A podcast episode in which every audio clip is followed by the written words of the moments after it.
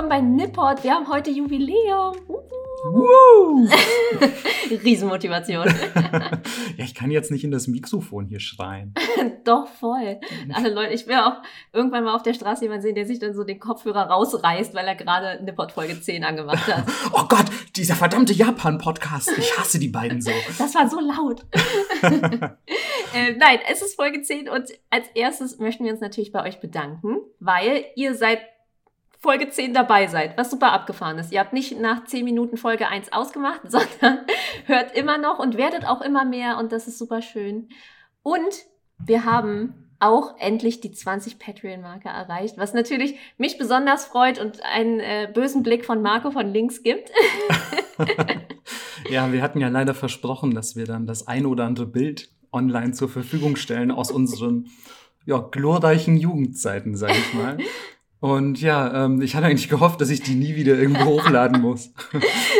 Ey, aber du hast einen neuen Fanclub bekommen? Naja, lassen wir die Kirche mal im Dorf, ne? du hast einen neuen Fanclub bekommen und ich habe nur irgendeinen Typen bekommen, der geschrieben hat, ja, bisschen abstoßend, aber auch geil. also beschwer dich mal nicht. Oh Mann, ey, das Internet, ohne Scheiß, Mann. Es wird nie langweilig. So ist es. Und äh, ich hoffe, euch wird auch nicht langweilig beim Patreon sein, weil bis jetzt hat noch keiner deabonniert, depatronisiert, wie sagt man das? Depatronized. Depatronized, genau.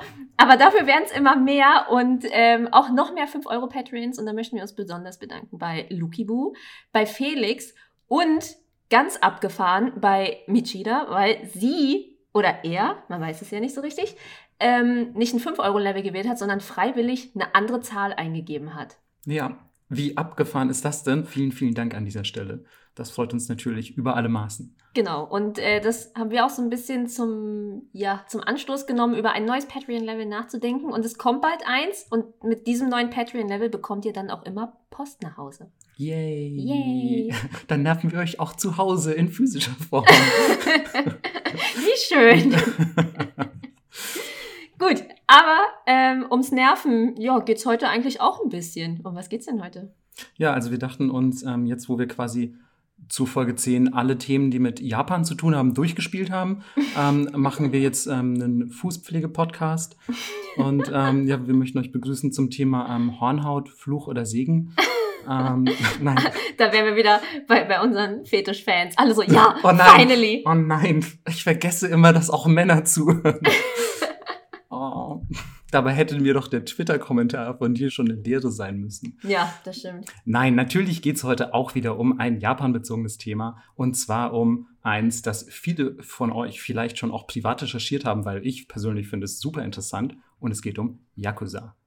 Die, so sagen viele, japanische Mafia. Aber stimmt das denn eigentlich? Ja, und weil wir, als wir angefangen haben nachzuforschen, so ein bisschen gemerkt haben, wow, das ist ein ziemlich komplex, kom Komm, wow. slackes Komm, Thema. Slackes, ja, Slack war ganz gut, weil ich habe meine Hausaufgaben gerade noch in der Bahn gemacht. Ähm. Oh Mann, shame. ähm, ein sehr komplexes Thema. Haben wir gesagt, okay, wir machen zwei Teile draus. Und das hier ist Teil 1. Genau. Und ich glaube, das macht auch sehr viel Sinn, da zwei Teile draus zu machen, weil einerseits, also ursprünglich hatten wir echt gedacht, wir machen das in einer Folge und geben euch einfach so einen Überblick über die Geschichte der Yakuza, wie sieht es heute bei der japanischen Mafia aus und ja, was klassifiziert die, was unterscheidet sie von anderen äh, kriminellen Organisationen. Aber allein die Geschichte ist schon relativ umfangreich. Dann gibt es ja noch wahnsinnig, wahnsinnig viele Yakuza in der Popkultur. Dann gibt es heutzutage irgendwie ganz andere Strukturen, die es im sag ich mal, feudalen Japan gar nicht gab und so weiter und so fort. Das heißt, es wäre alles super, super umfangreich geworden und wahrscheinlich eine Zwei-Stunden-Folge. Und deswegen fangen wir heute nämlich an, ähm, euch so ein bisschen von der Geschichte der Yakuza zu erzählen und wie diese kriminelle Organisation oder vielmehr muss man sagen, kriminellen Organisationen nennen, entstanden sind. Denn eigentlich ähm, ist Yakuza nur so ein Überbegriff und ähm, gemeint sind dabei aber nicht irgendwie, ist, ist nicht eine spezifische Mafia, sondern viele kriminelle Organisationen und Gruppierungen, die über Japan verteilt sind und auch teilweise im Ausland aktiv. Genau. Und Jetzt fragt man sich natürlich, okay, äh, was machen die eigentlich so den ganzen Tag? Und deswegen hier mal ganz kurz angerissen. Wow, heute fällt es mir ein bisschen schwer, ich merke schon. ganz kurz angerichtet. Melissa serviert. ich serviere euch heute Prostitution, Schmuggel und Schwarzmarkt, Glücksspiel, äh, Finanzbetrug, Wirtschaftsbetrug, all solche schönen Dinge. Also alles, was Spaß macht und man sich auch manchmal wünscht zu tun, aber halt nicht darf. Genau, wie ja, ihr euch schon vielleicht gedacht habt, ist es so ein bisschen wie bei anderen kriminellen Organisationen auch, also dass sich andere Mafias in Prostitution und Schmuggel und Schwarzmarkt irgendwie betätigen, ist ja jetzt kein Geheimnis, würde ich mal schätzen. Gott, ich habe direkt die Mafia nach dem Podcast, aber halt, ich weiß es schon. ähm, aber was genau unterscheidet die denn so? Und zwar würde ich mal sagen, wenn wir an Yakuza denken, denken wir sofort erstmal an knallhart zutätowierte Typen. In ähm, Leo-Hemden. In Leo-Hemden oder, oder so sehr, ähm, ja, sehr so grelle Farben auf jeden Fall. Also zum Beispiel so rote Hemden sind natürlich ein Yakuza-Klassiker eigentlich. Also schwarzer Anzug, rotes Hemd. Aber ich finde auch so ein bisschen zu großer 80er Jahre Anzug. Auf jeden Fall, auf jeden Fall. Hey, Oversize ist wieder voll im Trend, würde ich sagen. Ähm, die Yakuza haben sich da einfach nie wegbewegt von diesem Trend. Mega gut. ähm, auf jeden Fall dieses Idezumi, so nennt man nämlich dieses traditionelle japanische Tattoo, das teilweise noch so gehandpoked wird und so, mega cool. Das ist auf jeden Fall so ein so ein klassischer, finde ich, klassisches Erkennungsmerkmal der Yakuza. Ja, aber auch so. super sexistisch, weil diese Tätowierer ja keine Frauen tätowieren. Ist das so? Ja. Oh, das ich habe äh, tatsächlich, als ich nach Japan bin, habe ich sehr viel geresearched nach Tätowierern und hatte einen gefunden, wo ich dachte, ach, irgendwie so ein cooles Handpoke-Tattoo in irgendeiner kleinen Butze und schrieb den an. Und äh, tatsächlich kam auch eine Antwort auf Englisch, was ich mega beeindruckend fand. Cool. Äh, und es kam nur zurück, äh, nee, er tätowiert nur Männer. Alles klar. Wow. Aber ist das jetzt dann wahrscheinlich nur bei diesen, bei diesen klassischen Idezumi-Typen, so ja. die auch für die Mafia arbeiten? Ich also ich mal. denke mal, irgendwas in Richtung von Idezumi kriegt man ja so, wahrscheinlich ja. trotzdem. So. Na klar, aber ich dachte, wenn, wäre es voll cool, so einen Gangster-Dude zu haben, der dein Tattoo gemacht hat. Was wäre das für eine geile Story? Ja, auf jeden Fall. Also es würde gut auch so, so in deinen Lebenslauf passen irgendwie. Voll. Also, ja, ich habe hier noch, hier habe ich noch so ein Yakuza-Tattoo. Why not? Und hier übrigens, das ist mein Hello Kitty-Tattoo. Ähm, er, er hätte beides gemacht. ja, er hätte wahrscheinlich, genau, so können, können sie dieses super cute Hello Kitty-Dings in ein Idezumi einflechten. ähm, Genau. Aber gleichzeitig gibt es natürlich auch noch einen anderen absoluten Klassiker unter Yakuza, oder das ist zumindest eines der ersten Dinge, an die ich denke, wenn ich Yakuza höre, nämlich das gute alte Yubisume, das sich den Finger abschneiden für irgendwelche Verfehlungen, die man getan hat und so. Das ist auf jeden Fall ein echter Klassiker. Ja, das machen wir bei mir im Atelier auch so. Ja, deswegen wechselst du so oft Praktikanten, ne? So Weil irgendwann, also wenn man sich zu viele Finger abschneidet und zu viele Fingerglieder, kann man ja auch gar nicht mehr nähen. Genau. So, ah, okay, Deswegen erklärt, haben wir ständig wechselnde Belegschaft. Ah, das erklärt den Verschleiß, ja, natürlich. ich finde das auf jeden Fall eine super, wie sagt man, also es ist so eine, so eine total abgefahrene Vorstellung, sage ich mal, kommt natürlich auch ein bisschen aus den, aus den antiken japanischen Zeiten, wie beispielsweise ähm, der rituelle Selbstmord unter den Samurai und so. Also es geht immer mit Selbstverstümmelung so ein bisschen einher, aber ich finde es so krass, dann einfach zu sagen, so, hey, ich habe jetzt hier irgendwie richtigen Blödsinn gemacht.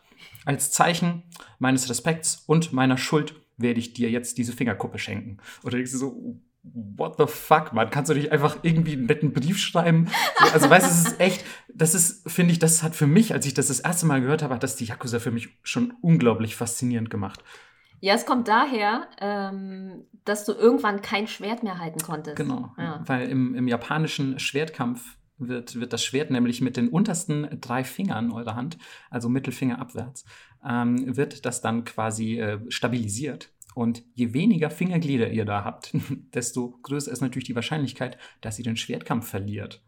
Also, was für eine coole Tradition. Ich meine, heute ziehen die wahrscheinlich einfach eine Knarre und es ist egal, wie viele Finger du wirklich hast, solange du noch einen am Abzug betätigen kannst.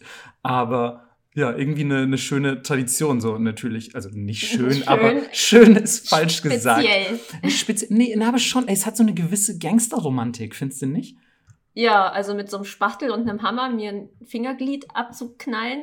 Naja, ey, wir sind ja auch keine Yakuza, wir sind keine harten Dudes, wir sind, wir sind weiche Podcaster, wir sind Internetmenschen. Sprich für dich.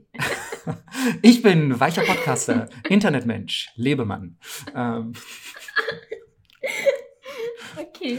Ähm, ich glaub, wir sind gerade noch so bei der Einleitung, aber Melissa versucht zu fliehen. Ihr seht das jetzt nicht, aber ich halte sie gerade fest. Ähm. Je nach Folge ist immer eine andere Person am Stuhl angebunden. cool. Dann haben wir jetzt einfach mal schon wieder gefühlt zehn Minuten übers Fingerabschneiden und coole Tattoos geredet. Nice. Ähm. Aber da machen wir eh noch mal eine extra Folge zu. Also ja. nicht Finger abschneiden, sondern Aber Tattoos und auch generell, wie gesagt, soll es ja noch eine zweite Yakuza-Folge ja. geben. Da werden wir dann auch definitiv noch mal ein bisschen auf die gegenwärtigen Strukturen der japanischen Mafia eingehen. Und ähm, jetzt wollen wir euch aber erstmal so ein bisschen ja, die Herkunft der Yakuza näher bringen. Wie ist das denn überhaupt irgendwie entstanden alles? Genau. Ähm, was vorher noch anzufügen wäre, ist, dass einer der großen, großen Unterschiede, glaube ich, zur regulären Mafia ist, dass die Yakuza sich auch so ein bisschen selber als Wohltäter sehen. Ja, auf jeden Fall. Also sowieso, glaube ich, ist die Wahrnehmung der Yakuza ist durch die japanische Gesellschaft hinweg an sehr vielen Stellen sehr unterschiedlich und natürlich bei den Yakuza deutlich positiver als beispielsweise bei der allgemeinen Bevölkerung oder vor allem der Polizei.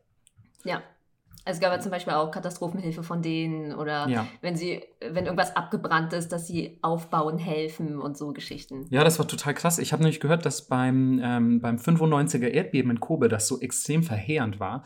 Ähm, also habe ich zumindest gelesen, ich weiß nicht, ähm, ob das wirklich stimmt, aber ähm, man behauptet, dass da die Yakuza zuerst ja. vor Ort war. Also vor quasi den ganzen Hilfsorganisationen hat die Yakuza den Leuten da geholfen mit ganzen Wagenladungen voller Hilfsgütern.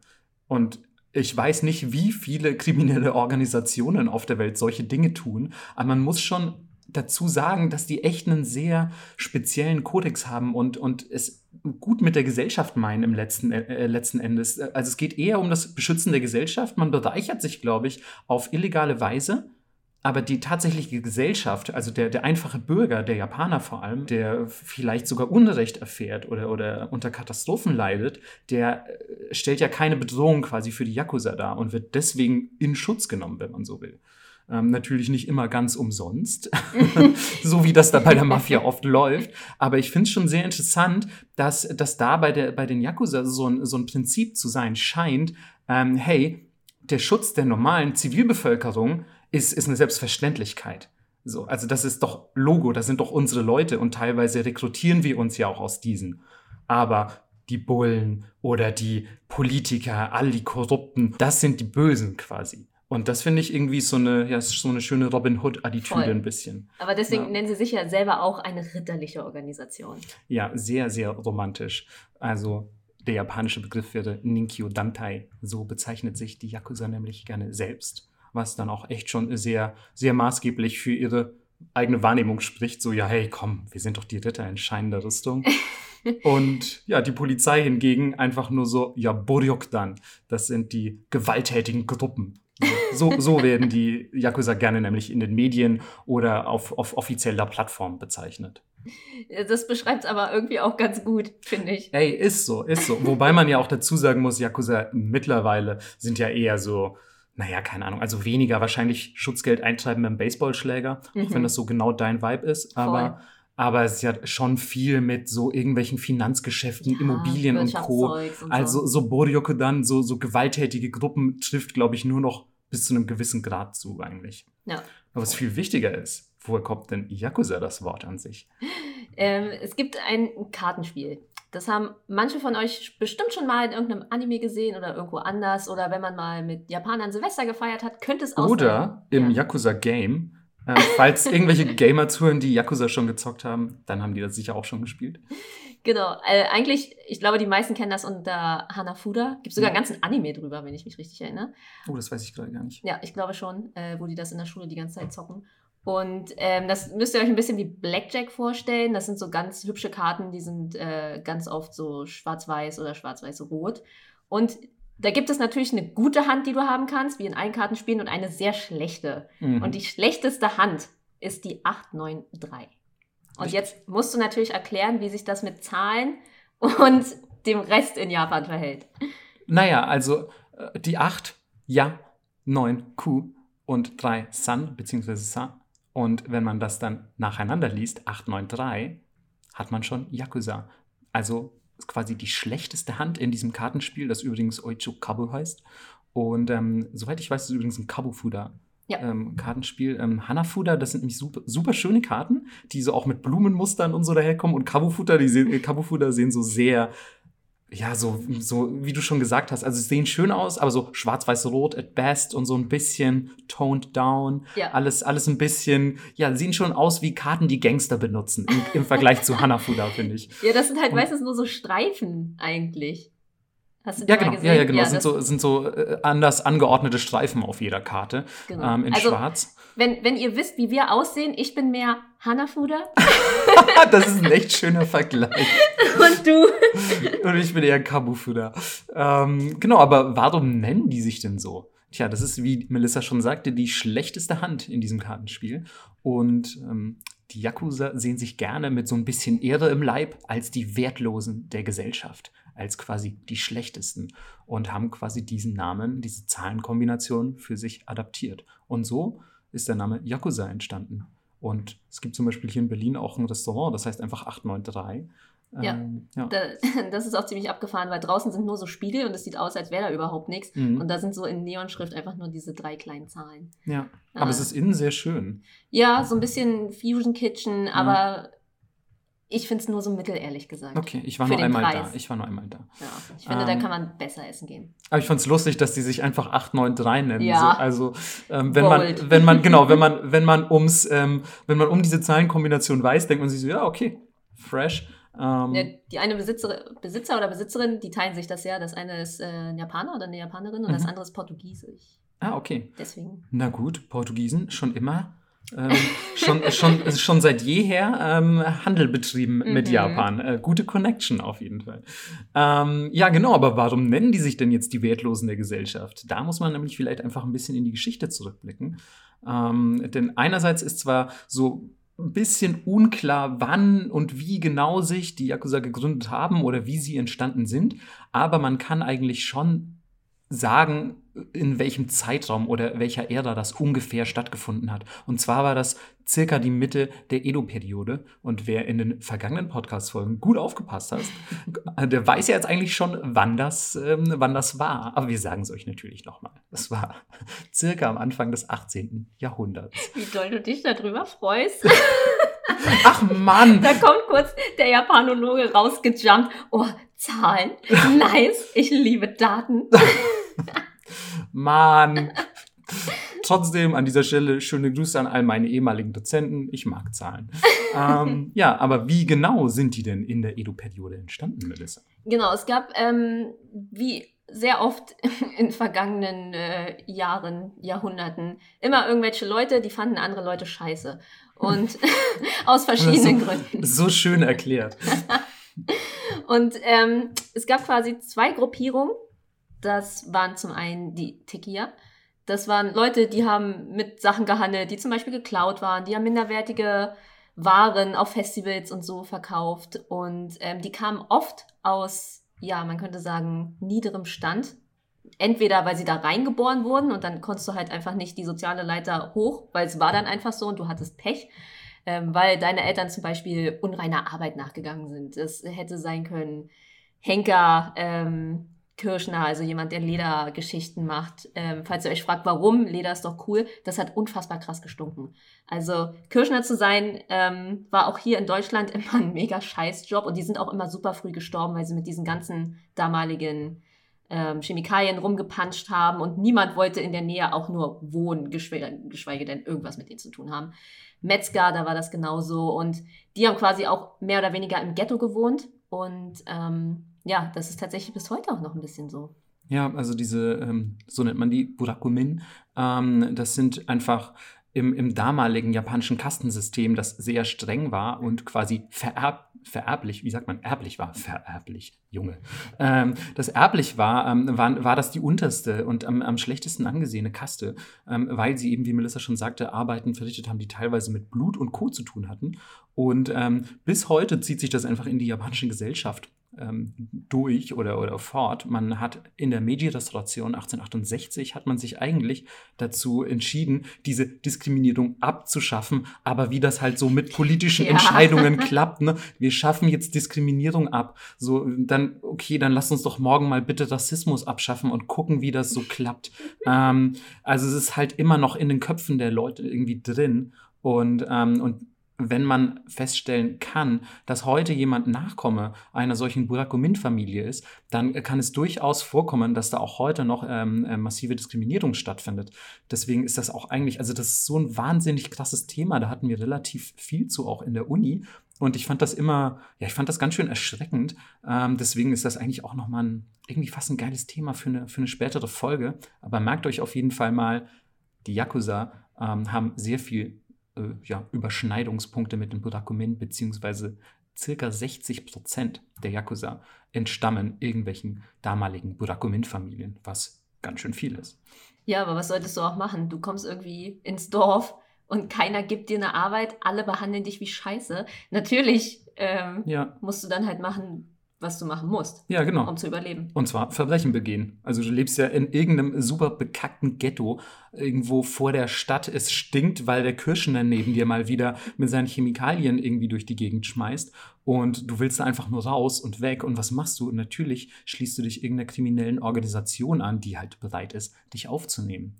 Wobei man eben dazu sagen muss, damals war es jetzt noch nicht die ultimative kriminelle Organisation, die man heute kennt, ähm, sondern diese Tekia, von der Melissa gerade schon gesprochen hat, das waren ursprünglich erstmal nur Händler, die sich dann angefangen haben zu organisieren, weil sie eben viel mit ähm, ja, Schwarzmarktware oder einfach minderwertigen Waren gedealt haben und die Leute da natürlich nicht so gut auf sie zu sprechen waren und meinten so, ey, du hast mir doch jetzt hier irgendwie einfach so ein kaputtes Nintendo Switch verkauft und ähm, und ich wollte ja, Animal Crossing spielen. Ja, genau. Und ich dachte, du lachst, weil, ähm, na okay.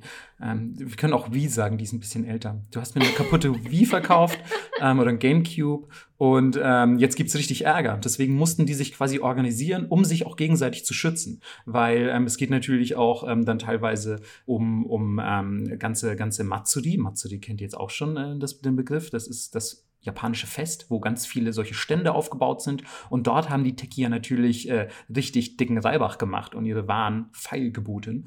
Und ähm, ja, und dort mussten sie natürlich auch beschützt werden. Deswegen gab es dann Leute unter diesen Techier, die dafür angeheuert wurden, ähm, ähm, diese Stände zu beschützen und, und natürlich auch teilweise die Stände von irgendwelchen Händlern, die gar kein Techier waren, also anständige Händler beispielsweise. Und so hat es dann langsam begonnen, dass, dass diese organisierten Händlergruppen, ähm, dass sie sich einfach irgendwie dafür haben auszahlen lassen, ähm, beispielsweise so die Stände auf dem Matsuri anzuordnen, das alles ein bisschen zu organisieren, so Security zu engagieren und so. Und plötzlich hatte man einfach, ja, mehr Macht als vorher. Wie schön. Ja, wie das eben immer so läuft mit Kohle. ja, apropos Kohle, ähm, ein, ein schönes Ding in Japan, was mich wirklich immer abgeholt hat, war von außen, wie die Pachinko-Hallen aussahen. Oder wie sie auch immer noch aussehen. Ey, absolut. Ich finde, also wie sie aussehen. Wenn man sie nicht hört, ja, sind, sie ganz, sind sie ganz schön. Genau. Ja, und ähm, die Pachinko-Hallen sind natürlich auch bis heute ähm, sind bis heute echt krass, krass verflochten mit, mit den Yakuza, ähm, weil Glücksspiel war schon immer illegal in Japan. Und ist es eigentlich heute auch noch? Genau, ist es bis heute. Also bis heute auch Pachinko-Hallen dürfen ja zum Beispiel nichts auszahlen an Bargeld, sondern man kriegt so kleine Metallkügelchen, die man gegen Sachpreise eintauschen kann. Die dürfen auch nicht teurer als 10.000 Yen sein, die Sachpreise. Und das Geile ist, dann sind dann einfach so Feingoldbarren für so 9.000 Yen dabei. Und ich so, okay, dann, ja, dann kriege ich halt meinen Scheiß in Gold ausgezahlt. Also eigentlich ist es übelst Glücksspiel. Ähm, aber das bringt uns nämlich direkt auch zur, zur zweiten Gruppe, aus denen die Yakuza entstanden sind, nämlich den sogenannten Bakudo. Und ähm, das waren die Spieler und, und natürlich solche, die irgendwelche Spiele angeboten haben. Also nicht nur die, die gespielt haben, sondern auch die, die diese Spiele organisiert haben. Und ähm, die waren eigentlich sogar noch schlechter angesehen als diese, als diese leicht korrupten Händler. Die waren einfach echt so unterhalb irgendwie der, wie sagt man, unterhalb der Händler in der, in der sozialen, wie sagt man, auf der sozialen Leiter ganz unten. Ah, danke. Nicht, sie, sie sind nicht mal auf der ersten Sprosse. Ja, Mann, genau. Die, du stellst die Leiter auf sie rauf.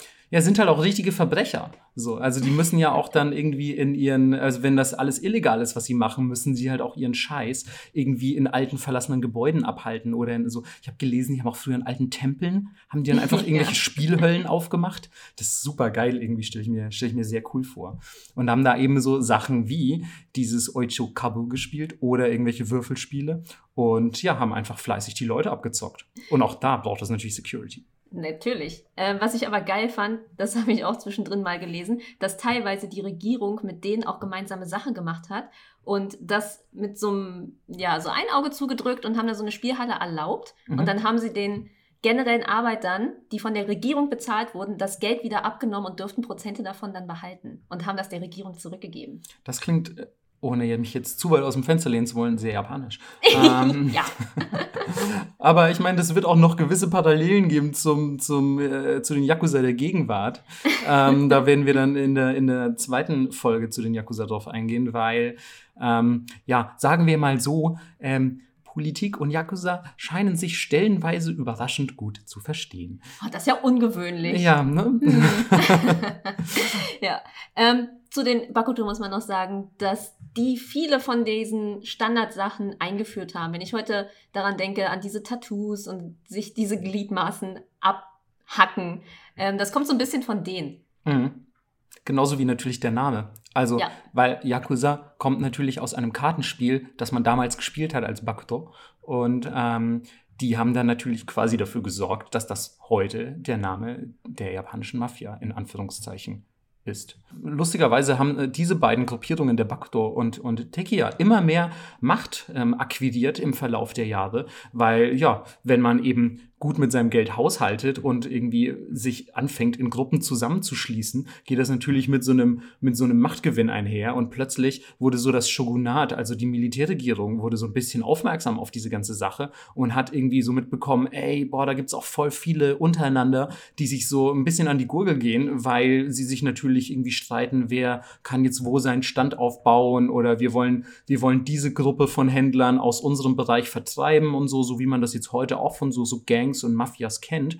Und dann haben die erstmal gesagt, Vorsicht, Zahl wieder, 1735, ähm, so, ey, ähm, wir ernennen jetzt immer in eurer Gruppe einen Anführer.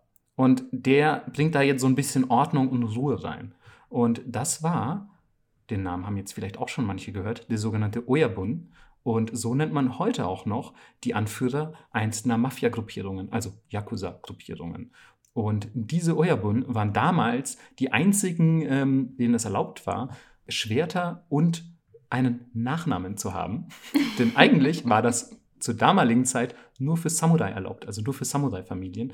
Ähm, einfache Zivilisten durften weder Schwerter besitzen, noch hatten sie einen Myoji, also einen Nachnamen. Ziemlich cool.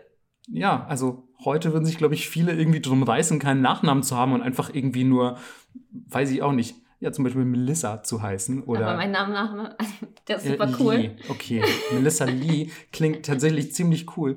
Besser als Marco Walz, möchte ich sagen. ähm, Wärst du lieber nur Marco? Nee, irgendwie auch nicht. Ja. Also ich glaube, das klingt, weißt du was, das klingt wie so eine komische Kunstfigur, die aber also nicht so eine wirklich clevere Kunstfigur. Das klingt so ein bisschen nach, ich weiß nicht, ist eher so ein Mario Bart-Level von Sachen. Also so, ich bin, ich bin Marco und dann komme ich so auf eine Bühne mit so irgendwie so schlechten, so schlecht zusammengebauten Bauchrednerpuppen oder so und ich mache dann irgendwie so ein bisschen Puppentheater und ich so, oh, ich bin Marco. So. Also es ist nicht so Poppy-Level. Macht mich alles betroffen. Es macht mich auch mega betroffen, deswegen will ich nicht Marco, nur Marco sein, sondern ich hätte gerne einen Nachnamen. Ähm, ich bin, wie gesagt, nicht Poppy. Ähm, die, die irgendwie als, als Kunstfigur natürlich irgendwie viel, viel abgespaceter ist. Wir sammeln einfach unter den Patreons Geld, damit du deinen Nachnamen ändern kannst in was richtig Cooles. Was ist, äh, sag mal einen coolen Nachnamen bitte. Edgelord 3000. Edgelord 3000, das ist tatsächlich auch der, den ich gewählt hätte. Gut, ja. kann man nicht meckern. Das ist auch, glaube ich, der zweitcoolste aller Nachnamen. Ja. Nach Lee? ja, red dir das mal ein. Ich hätte jetzt gesagt Edgelord 4000, aber egal. Oh. Ähm, ich dachte 3001. Nee, nee, ma, ma, ey, Edgelords rechnen nur in tausender Schritten. So. so. auch wenn ich zum Beispiel, wenn ich zum Beispiel einfach so eine Beefy bei Lidl kaufe, ja, hau ich einfach immer so ein Taui auf den Tisch, den es gar nicht mehr gibt übrigens. Ja. Aber egal, ich hau einfach so ein D-Mark Taui auf den Tisch und sag, her mit der Beefy. Und dann gehe ich einfach, weil ich so edgy bin. Wow. Ihr könnt das jetzt nicht sehen, aber Melissa ist mega beeindruckt. Wie immer, wenn ich an diesem Schreibtisch sitze. oh Mann, wir müssen uns woanders hinsetzen. Und auch dann werde ich sehr beeindruckt sein. Sehr gut. Ähm, zurück, zurück zu Beefy. Ähm, Nein, zurück zu, zurück zu Yakuza und Tekiya. Und Tekiya klingt ja auch fast schon so ein bisschen nach Teriyaki und dann ist es nicht mehr weit bis zu Beefy. Come on, das war eine gute Überleitung, finde ich. Ja, ähm, ich bin gespannt, wo sie jetzt weiter hingeht, auf jeden Fall. Ach so, und zwar ähm, hätte ich gesagt, ähm, wenn man heute den Yakuza beitritt, ähm, dann ähm, haben sich da immer noch Tekiya und, und Bakuto-Rituale auch gehalten. Das, das teilweise, stimmt. also das wird quasi immer noch zelebriert und unabhängig davon, dass es natürlich alles heute keine Tekia im eigentlichen Sinne mehr sind, gibt es dann trotzdem immer noch diese Rituale, die dann beim Beitritt einfach abgefeiert werden. Und je nachdem, womit diese einzelne Yakuza-Gruppierung so ihr Geld verdient, nennen die sich teilweise auch selber noch, also bezeichnen die sich als Tekia-Gruppierung oder als Bakuto-Gruppierung. Ja, ich finde das aber ganz schön und auch gleichzeitig ein bisschen traurig, dass die so ein bisschen die Leute sind, die da auch die Tradition am Laufen halten. Ja, das stimmt. Also zum Beispiel dieses Verbrüdern untereinander, dann gibt es so spezielle Schüsseln und dann trinken die Leute, die sich verbrüdern, gleichzeitig aus diesen Schüsseln und diese Schüssel wird für immer aufbewahrt, mhm. außer äh, die Freundschaft zerschlägt sich und dann musst du auch die Schüssel zerschlagen. Das ist echt ziemlich cool. Mhm. Und ganz schön Bromance-mäßig. Ja, voll. Und es gibt ja teilweise auch Yakuza-Bosse, die gleichzeitig auch Mönche sind. Buddhistische cool. oder shintoistische Mönche. Und dann das auch wusste sagen, ich tatsächlich gar nicht. Ja, und dann so sagen, ja, ich kann beides sein. Ja, ich meine, wenn sich das in deren Auslegung so ergibt, ich finde das, ich finde das eine super schöne Kombination, weil rein theoretisch muss ja nicht immer so ein, so ein ähm, einfach so ein laufendes Klischee eines Gangsters sein, ne? Ja. Und irgendwie so alle wie Dreck behandeln, sondern kannst du auch ein bisschen irgendwie an deiner eigenen Geschichte festhalten und irgendwelche Rituale wertschätzen. So, also immer dieses, dieses edgy Gangster sein, das man so aus so westlichen Filmen und so kennt, oder natürlich auch, ich weiß nicht, ich glaube, in der Realität hatte ich nie so oft mit Gangstern zu tun, aber die dann einfach irgendwie so zu cool für alles und behandeln alle Menschen in ihrer Umgebung wie absoluten Dreck und so. Also es ist irgendwie schön, glaube ich, wenn man so die Yakuza dann vielleicht mal als, als Kontrastprogramm hat, ähm, wo das alles noch so ein bisschen zeremoniell geprägt ist. Das liegt vielleicht aber auch daran, dass es einfach schon sehr alt ist. Erstens das und zweitens, dass die japanische Kultur, glaube ich, auch eine mega krasse Affinität so für Rituale, Geschichte ja. und einfach so Traditionsbewusstheit hat. Wir wollen natürlich jetzt auch nicht die Yakuza glorifizieren, so ist immer noch eine kriminelle Organisation, aber hey, lieber habe ich einen höflichen Gangster als einfach so einen mega ruden Gangster, ist doch Logo. Vor allem, mich wundert es auch fast ein bisschen, dass man nicht noch wie bei Terry Pratchett irgendwie so ein Ticket bekommt, wo man dann, obwohl man ausgeraubt wurde, das wenigstens noch von der Steuer absetzen kann. ich habe Terry Pratchett leider nie gelesen. Ja, da gibt es auch so verschiedene Gilden sozusagen und bei der Diebesgilde, die müssen halt auch so ihren Soll erfüllen und dann kriegst du mhm. eine Quittung und das kannst du dann bei der Stadt einreichen. Oh, das ist doch schön. Voll gut. Ja, also ich habe das Gefühl, auch mit den Yakuza ist es bis dahin auch nicht mehr so weit. ja, aber ähm, unabhängig jetzt von diesen beiden Gruppen, gibt es ja eigentlich noch eine andere Entstehungsgeschichte, eine potenzielle, die etwas früher angesetzt ist und die wahrscheinlich dir besonders gut gefällt, oder? Lustigerweise habe ich von dir noch nie vorher gehört. Alles klar. Ja, ich habe die nämlich hier auf meinen, auf meinen wahnsinnig, ähm, auf meinen wahnsinnig elaborierten Handout, hätte ich jetzt schon fast gesagt. Handout? Oh Mann, wie nennt man das denn? Notizen, Notizen, Notizen danke. ähm, ja, nächstes Mal bringe ich für die Klasse Handouts mit. Ähm, ach Mann, oh Gott, ey, das Studium hat mich für immer korrumpiert. Ähm, und zwar das hatte ich, die hatte ich tatsächlich auch noch nie gehört. Ich hatte mal davon gehört, so, ey, Yakuza entstanden aus so, aus so feudalen Händlergilden und so, ähm, bis ich mich so im Detail damit beschäftigt hatte. Aber jetzt im Zuge unserer Recherche ähm, bin ich auf die sogenannten Kabukimono gestoßen. Ähm, und das war einfach eine, ja, eine ganz andere Gruppierung im Vergleich zu diesen Händlern, denn die sind so Ende des 16. Jahrhunderts, also gerade so auch mit Auslaufen der Sengoku Jidai, also die Zeit der streitenden Reiche in Japan, ähm, wo, dann, wo dann sehr viele Samurai plötzlich Herren und Arbeitslose wurden, ähm, die dann nicht rituellen Selbstmord begangen haben, sind dann einfach so ein bisschen marodierend durch die Länder gezogen und haben einfach irgendwie voll den Scheiß angestellt und gesagt so, ey, ähm, her mit eurer Kohle und nee, wir bezahlen überhaupt nichts für dieses Essen, das wir gerade gegessen haben. Wir gehen jetzt einfach so. Also es waren einfach so richtige Rüpel, Rüpel-Samurai, die quasi übrig geblieben sind und jetzt herrenlos durch, durch die Länder ziehen und ähm, also die sogenannten Ronin kennt man ja auch. Ähm, nur waren die Kabuki-Mono quasi die etwas Yakuza-mäßige Version der Ronin, wenn man so will. Es war einfach das RuPaul's Drag Race. unter, unter, unter den herrenlosen Samurai. Ähm, denn diese, diese, ähm, denn diese wandernden Kabuki-Mono, die hatten einfach super krass auffällig bunte Kleidung. Also die hatten teilweise, habe ich gelesen, irgendwie dann so gelb-blaue Kimonos in leuchtenden Farben, haben teilweise auch einfach Frauenkleidung getragen oder europäische Fashion. Die hatten extra lange Schwerter sich gemacht, also die länger waren als ein reguläres Katana. Oder, und jetzt haltet euch fest, haben sogar mit extra langen Metallpfeifen gekämpft. So, So wie, geil. Cool, wie cool ist das denn? ja, und haben so, haben dann irgendwie so, so einen super breiten Obi getragen. Also ein Obi ist eigentlich was, was man um ein Kimono wickelt, quasi so eine Art Stoffgürtel. Ähm, extra breiten Obi auch in, in verrückten Farben, mit verrückten Mustern. Irgendwie so, so Westen mit, habe ich gelesen, Bleigewichten im, im Ärmel, damit die halt wahrscheinlich da irgendwie runterhängen und cool aussehen. Keine Ahnung. Auch gleichzeitig eine Waffe. Ja, aber also das ist ja super gefährlich, dass du dir mit diesem Ärmel nicht ins Gesicht haust, oder? Ich glaube, man kann viele Dinge als Waffe benutzen. Als ich diese ganze Sukuban-Thematik, da können wir auch mal eine Folge zu machen eigentlich, Ja. äh, recherchiert habe, da habe ich auch gehört, dass die Schulmädchen teilweise Metallplatten in ihren Schultaschen hatten und damit Leute verdroschen haben. Voll geil. Alter, japanische Schulmädchen, next level. Aber wir wissen ja also auch mittlerweile aus vorherigen Folgen, siehe Tanabata, ähm, dass Ärmel richtig gute Waffen sind. ja, gegen tausend Schlangen. Tausend Schlangen, aber auch einfach, wenn man nur äh, unbescholtene Bürger ausrauben will. Ärmel sind the way to go. Deswegen Ähm. kamen wir hier in dieser westlichen Welt auch nie so weit. Ja. Unsere Ärmel waren einfach zu klein. Ja, das, ey, es ist genau wie du sagst. Ja, Und, und ähm, aber die Kabuki-Mono, die haben das einfach richtig raus. Und die haben dann ähm, neben ihren super langen Schwertern und den super coolen Ärmeln, ähm, wie gesagt, einfach noch so, so einen sehr elaborierten Style einfach gehabt. Ich habe auch gelesen, die haben sich ihre Frisuren schon teilweise so nach, nach oben gestylt. Ich weiß nicht mit welchen Haarprodukten oder so. Wachs, wie bei den ja, Geishas. Okay. Ich habe mich tatsächlich nie mit, mit Geisha Haar, ähm, wie sagt man, ähm, Haarstyling beschäftigt, aber irgendwie muss es ja auch damals geklappt haben. Wahrscheinlich Wachs oder ähnliche Dinge. Genau. Oder haben sie sich natürlich sehr lang wachsen lassen und sahen dann dementsprechend ungepflegt aus, hatten Gesichtsbehaarungen und so, waren also nicht ordentlich rasiert. Das waren so richtige, einfach flashy Samurai, die, die plündernd durchs Land gezogen sind. Einfach eine super geile Truppe, stelle ich mir die irgendwie vor. Einfach richtig Glamrock. Ja, das war, ey, Glamrock, das ist glaube ich auch echt gut. Das waren so Glamrock-Samurai.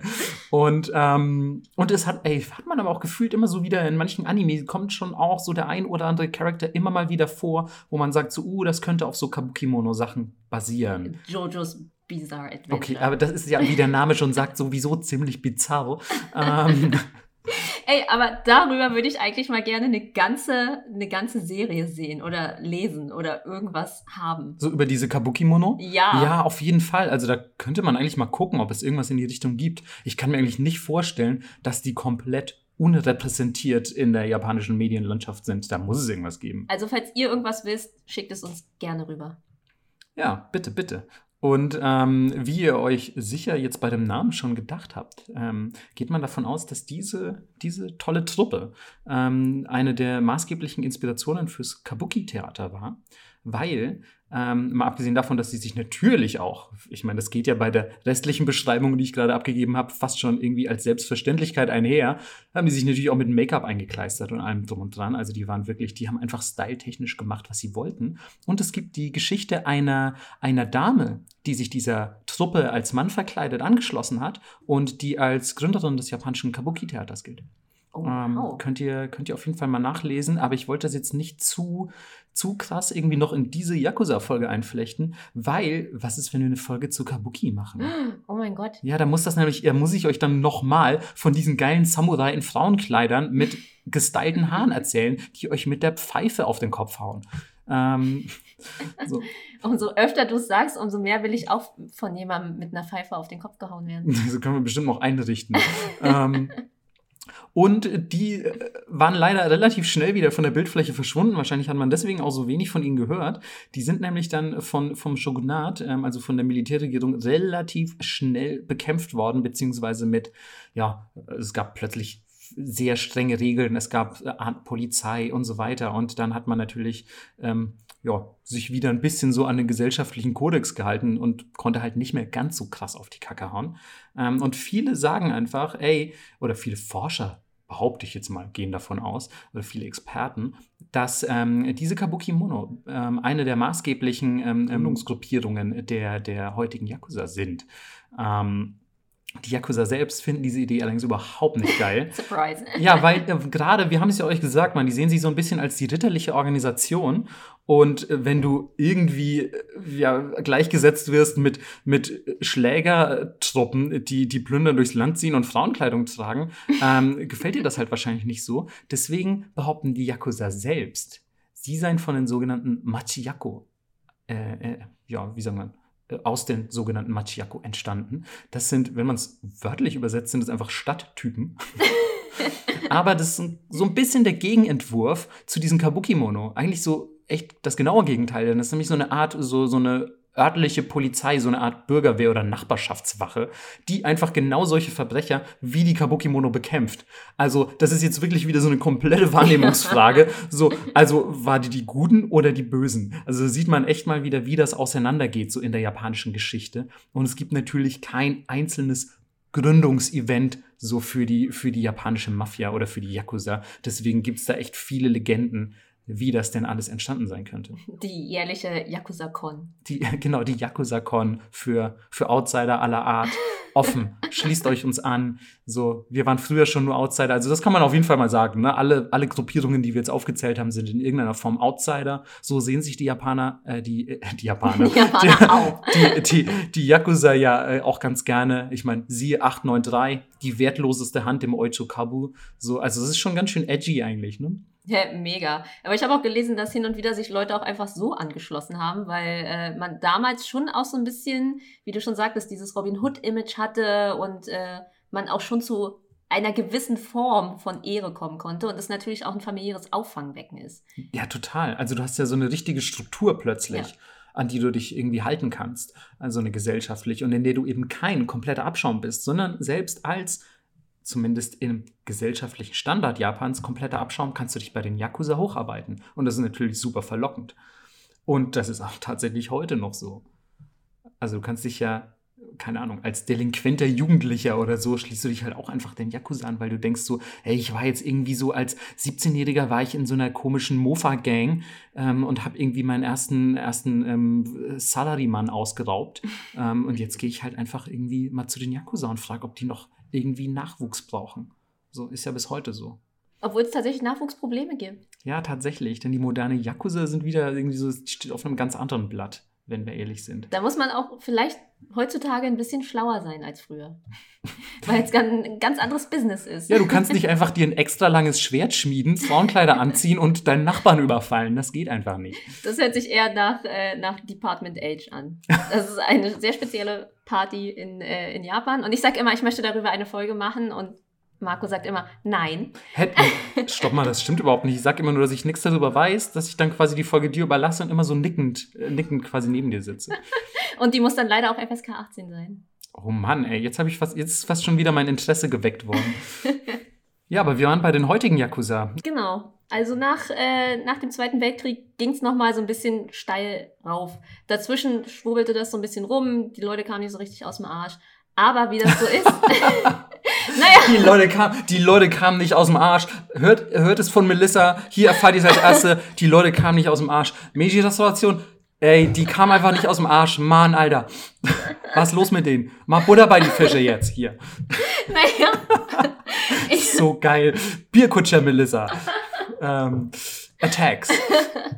Man, weil man liest halt diese ganzen, diese ganzen Sachen und es gibt einfach diese paar Jahre, wo nichts passiert ist. Es ist nichts Aufregendes passiert, als außer dass die sich untereinander zerfleischt haben, wer jetzt Oyabun wird. Ja, erstens das und zweitens, ähm, ich habe irgendwo auch noch gelesen, dass gerade so im, im Rahmen der Industrialisierung und Meiji-Restauration in, in Japan ähm, haben die echt nochmal so einen richtig krassen Rechtsdruck gehabt und haben sich so voll viel mit so Nationalisten zusammengetan, ähm, was natürlich jetzt auch nicht ja, nicht besonders berauschend ist und für die weitere ähm, Fortführung der Yakuza-Geschichte gar nicht so wichtig, denn die, die moderne Yakuza, die entstehen eigentlich erst nach dem Zweiten Weltkrieg eben. Genau, weil wie ist es so nach dem Krieg? Ähm, Leute brauchen auf einmal ganz andere Dinge, als sie vorher brauchten und deswegen eröffnen sich Dinge wie zum Beispiel der Schwarzmarkt. Äh, es gibt nicht so viele Kontrollen und man kann auf einmal Dinge machen und in ein Business reinrutschen, das vorher nicht möglich war. Ja, es gibt ja überhaupt, also der Staat hat komplett andere Dinge zu tun nach Ja. einem Krieg, so Land wieder aufbauen,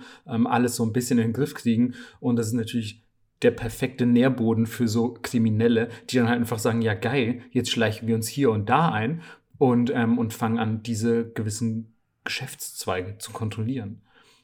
Und gerade so der, das Wirtschaftswachstum, das man ja oft in Nachkriegszeiten hat, ich meine, wir kennen das ja auch aus Deutschland, ähm, war halt der perfekte, die perfekte Basis ähm, für, für den Ausbau äh, der Yakuza. Also die haben einfach richtig dick Kohle verdient nach dem Zweiten Weltkrieg. Und wie das so ist, wenn man richtig viel Geld hat, wollen da immer mehrere Leute ran. Und deswegen ging es auf einmal los, hey, wir wollen hier Sachen verkaufen. Nein, wir wollen hier Sachen verkaufen. Hier stehen unsere Nutten. Und deswegen ging es los mit Streit um Territorien und nicht nur so ein bisschen Piu-Piu, sondern das wurde ganz schön blutig. Ja, also es haben super viele, super viele Yakuza-Banden, haben, glaube ich, so in den 50ern, haben, haben einfach quasi ähm, kein Tageslicht mehr gesehen und mussten sich entweder auflösen, wurden einfach zerschlagen ähm, oder, oder sind in irgendeiner anderen Form einfach vielleicht assimiliert worden von so einer größeren Gruppe. Ähm, also da ging es auf jeden Fall ganz schön heiß her in den 50ern, soweit ich das mitbekommen habe. Beziehungsweise auch sogar noch Anfang der 60er, eigentlich, ähm, nämlich bis zur Tokio-Olympiade 64. Das kann man ganz gut so, boah, ich sage immer so, so spezifische Jahreszahlen, habe schon voll das schlechte Gewissen. Ähm, bitte, liebe Zuhörer, ähm, äh, schickt alle Hassmail an, an Melissa. Ähm, ja, naja, ich kann damit voll nicht umgehen. Ähm, und und ähm, Tokyo Olympia 64 war natürlich dann auch wieder so, uh, jetzt muss die Auslandswirkung aber extra geil sein, jetzt müssen wir hier mal ein bisschen aufräumen mit den ganzen Verbrechern. Und deswegen äh, kam es natürlich zu vermehrter Polizeiaktivität. Der Staat hat gesagt, ey, wir müssen jetzt mal so ein bisschen hier diese Yakuza-Banden loswerden und so. Deswegen haben sich da auch eben im Rahmen dieser vermehrten Polizeipräsenz haben sich einfach viele Banden aufgelöst und es ist einfach dann Raum gewesen für andere, die dann wiederum diese Stücke vom Kuchen, die jetzt quasi herrenlos in Japan rumliegen, sich schnappen konnten. Melissa guckt schon voll begeistert, weil ich Kuchen gesagt habe. Richtig Pavloscher Effekt. Es ist wirklich so konditioniert auf das Wort Kuchen. ja, ich bin kurz so abgedriftet und dann war so, hat der Kuchen gesagt. So, oh, jetzt sagt er wieder Jahreszahlen. Ich drifte mal geistig ab und dann sage ich immer so ein, dann sage ich so ein Triggerwort für Melissa wie Kuchen und dann ist sie sofort wieder am Start. So ist es. Ähm, am Start waren dann nach diesem ganzen Polizeidrama drei Gruppen, von denen ihr vielleicht schon mal gehört habt. Ja, also vor allem die Yamaguchi-Gumi, die kennt man eigentlich, wenn man sich auch nur ansatzweise mal mit dem, mit dem Thema ähm, Yakuza beschäftigt hat, weil das ist die bis heute größte Gruppe. Die wurde, glaube ich, 1915 oder so gegründet, also existiert auch schon ein bisschen länger, aber ist bis heute einfach quasi Spitzenreiter. Und ich habe mal gehört, in Korea ist es sogar so, dass man ähm, das Wort Yakuza gar nicht, da, gar nicht so kennt, sondern dass man stellvertretend Yamaguchi-Gumi benutzt. Oh, wow. Ähm, also weiß ich nicht, ob das stimmt, aber ähm, würde natürlich auch passen, weil, was wir noch gar nicht erwähnt hatten, ähm, ein sehr großer Teil auch der, der japanischen Mafia sind eigentlich Koreaner. Mhm. Und ähm, die sind aber, wie die japanische Gesellschaft eben so ist, sehr auf, sagen wir mal, Homogenität und Einheitlichkeit bedacht und nicht ganz so ausländerfreundlich, muss ich leider an dieser Stelle sagen, ähm, waren die natürlich auch nicht so gut zu sprechen auf Koreaner, die aus dem Ausland einwandern. Und deswegen waren die ebenfalls ein bisschen in so einer Outsider-Position, wie eben auch Burakumin, Tekia und so weiter. Und haben sich dann natürlich ebenfalls sehr gut aufgehoben gefühlt bei den Yakuza. Und ähm, ja, deswegen wahrscheinlich auch Yamaguchi Gumi relativ aktiv in Korea und Co. Kann ich mir auf jeden Fall vorstellen. Die zweitgrößte Gruppe ist die Sumiyoshi-Kai und äh, dann gibt es noch die Inagawa-Kai. Das sind alle drei sehr, sehr präsente und auch heute ak noch aktive Yakuza-Gruppierungen, die man so kennt und die als die größten gelten. Und ja, die sind eigentlich jetzt dann so von diesem Boom nach den, nach den Tokioter Olympischen Spielen 64 sind die relativ lange gewachsen, unaufhörlich, weil natürlich dieses Machtvakuum, was es dann plötzlich gab, das haben die sich richtig gut schmecken lassen. Wie einen leckeren Kuchen, Melissa. ähm, Ja, und diesen Kuchen möchte man ja dann vielleicht in einem Geschäft kaufen und dieses Geschäft muss in einem Haus sein und das muss manchmal erst gebaut werden. boah, was ist, was ist das denn jetzt für eine Überleitung? Was kommt denn jetzt hier? Hausbau? Nee, es, äh, ja, Hausbau zum Beispiel, weil ähm, auf einmal natürlich viel gebaut wurde und ähm, man sich in Dinge einmischen so, konnte. Boah, ich hab's nicht gecheckt, ne? Ah, auf, schade. auf, welche, auf welche Überleitung die es anschließt. Ist so, verdammt, der Kuh, okay, der Kuchen ist im Haus. Was könnte das bedeuten? Ist das sowas wie der Adler ist gelandet? Ist das irgendein Code? Der Kuchen ist im Haus. Ich wiederhole. Der Kuchen ist im Haus. Ja, und also sagen wir, ähm, ich möchte ein Haus bauen. Hier habe ich dieses riesige Grundstück, da steht jetzt vielleicht noch so ein, zwei kleine Häuschen drauf, die mache ich platt. Und dann denkst du dir so als schlauer Yakuza-Boss, hey, ähm, was ist, wenn ich dieses kleine Haus kaufe und mich einfach nicht wegbewege und Menschen damit erpresse? Mhm. Und das ist eine sehr japanische Methode, Dinge zu lösen, finde ich. Und Erpressungsgeld zu holen. Das Ja. gleiche machen sie zum Beispiel auch mit so Aktiengeschichten, wo sie dann einfach 51 Prozent durch verschiedene Leute kaufen lassen und dann irgendwelche Skandale ähm, inszenieren, die es überhaupt nicht gibt. Mhm. Ähm, ja, und so erpressen sie dann Geld. Ja, es ist auf jeden Fall ein sehr manipulatives Geschäft geworden, so im Vergleich zu den früheren. Wir haben jetzt hier sehr lange Schwerter. Ähm, Ja. Es ist halt echt, ja, in die Moderne eingetreten, auch was, auch was die kriminellen Praktiken angeht, ne?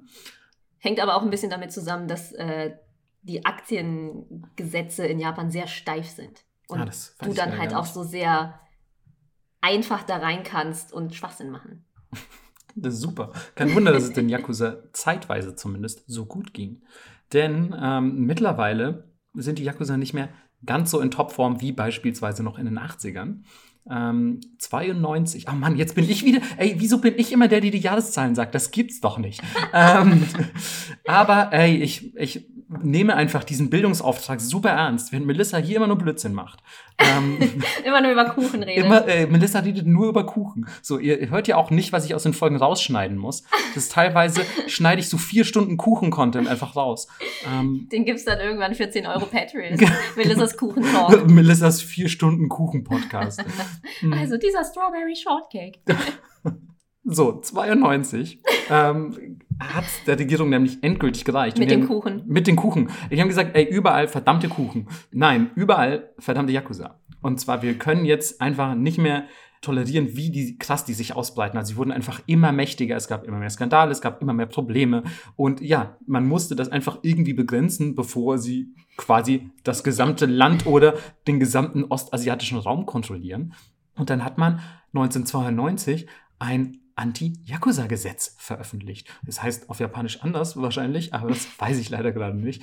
Ähm, das waren natürlich relativ komplexe Inhalte, die irgendwie so versuchen, also man wollte versuchen, dass die beispielsweise eben diese Praktika, die, die ähm, Melissa schon beschrieben hat, die sollten einfach nicht mehr umsetzbar sein mit beispielsweise, wir kaufen ein kleines Haus und erpressen dann die Leute, die hier bauen wollen oder wir mischen uns manipulativ in den Aktienmarkt ein und so. All das sollte, sollte verhindert werden. Gleichzeitig fand ich es ganz interessant, dass aber auch ähm, Irizumi, also diese Tattoos, ähm, ein, eine Erwähnung fanden in diesem Anti-Yakuza-Gesetz. Und ich könnte jetzt noch so was super Langweiliges anfügen, wie das wurde eigentlich erst in der Erweiterung des Gesetzes 93 veröffentlicht.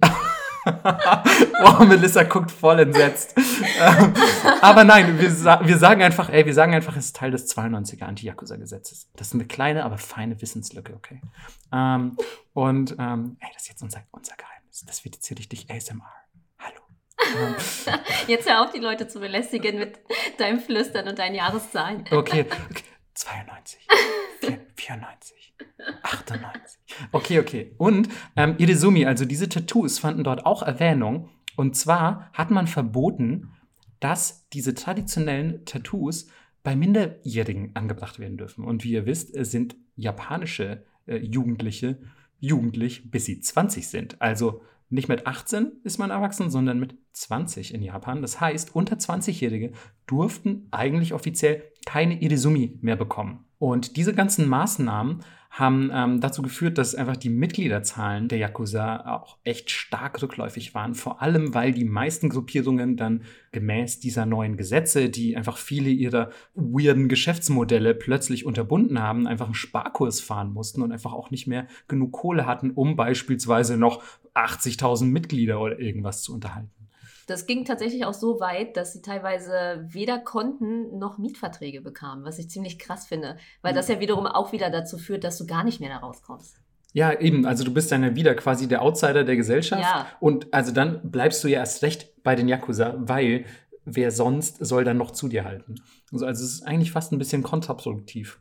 Aber zumindest scheint es ja in Sachen Zahlen ähm, geklappt zu haben. Und, und wie gesagt, heute sind die Mitgliederzahlen der Yakuza-Gruppierungen deutlich niedriger als beispielsweise noch in den 70er oder 80er Jahren. Gleichzeitig muss man zum Beispiel auch sagen, dass sich das mittlerweile super krass aufspaltet in so einzelne riesige Gruppen, wie so die Yamaguchi-Gumi, die ich vorhin erwähnt habe, so diese großen Syndikate, die dann auch in Politik und Wirtschaft mitmischen und so lokale, kleinere Banden, die halt vielleicht so, was weiß ich, 15, 20 oder 30 Mitglieder haben und sich dann eher so mit Drogenhandel beschäftigen, illegalem Glücksspiel oder halt auch Prostitution. Also es sind nochmal, glaube ich, so ein bisschen unterschiedliche Gruppen, die da unter dem Namen Yakuza zusammengefasst werden. Deswegen kann man auch eigentlich nicht so im eigentlichen Sinne von einer japanischen Mafia sprechen. Nee, es ist wie auch unsere Welt sehr komplex geworden. Oh, oh, oh, oh, oh, oh. Das ist ja. Mann, das ist was für ein, was für ein, was für ein Schlusswort. Sondergleichen. Ja, die Welt ist im Wandel, Leute. Also es, man, so viel hat sich geändert. Früher war alles besser. Nee, das stimmt Nee, voll nicht. Das stimmt voll nicht. Auch diese, ey, diese Leute, die mal sagen, früher war alles besser, geht gar nicht. Muss ich Ja. leider mal sagen. Ja, so, dann, dann stirb doch einfach an deiner scheiß Tetanus-Vergiftung. So, tschüss. Nein, man muss einfach äh, auch in dieser Welt klarkommen und eins der höchsten Güter, zumindest in meiner Auffassung von dieser Welt, ist Loyalität. Melissa, Alter. Jetzt wird's immer absurder. Jetzt leitet Melissa schon ins Wort der Woche über, Alter. Ich raste aus, ey. Was das, das ist für Next-Level-Shit, der hier stattfindet. Ähm, ja, tatsächlich ist nämlich unser Wort der Woche, das hat sie aber auch einfach abgelesen, weil das auf meinem, ich wiederhole, Handout steht. ähm, ähm, steht unser Wort der Woche, nämlich Loyalität oder Hingabe, auf Japanisch Chugi. Und das ist natürlich im Japanischen ähm, sowieso ein relativ hocherachtetes Gut, aber noch viel krasser bei den Yakuza. Ich meine, ihr schneidet euch keinen Finger ab, wenn ihr nicht hundertprozentig loyal seid. Teilweise gehen sogar die einzelnen Untergebenen jahrelang für ihren Boss in den Knast. Wenn das keine Hingabe und Loyalität ist, dann weiß ich auch nicht. Und ja, wie immer gibt es natürlich auch dann das Wort der Woche auf Twitter, falls ihr die Kanji wissen möchtet und eine kurze Erklärung dazu. Und ja, dann hoffen wir, dass euch zumindest der erste Teil unserer Yakuza-Zusammenfassung gefallen hat. Und ähm, in der zweiten Folge widmen wir uns dann ähm, nicht nur der Hornhaut, nicht nur der Fußpflege, sondern auch Dingen wie den Tattoos, den Fingern, die man abschneidet, dem Yakuza-Slang, Yakuza in der Popkultur. also dem ganzen immer. coolen Kram. Dem ganzen coolen Kram. Oh Mann, ey, oh, ey, Mann, ich will aber Jahreszahlen sagen. Machen wir bestimmt auch nächstes Mal. Okay. Versprochen. Ja, Okay. so mit diesem Versprechen. Habt schöne zwei Wochen. Ciao. Bis dann. Ciao.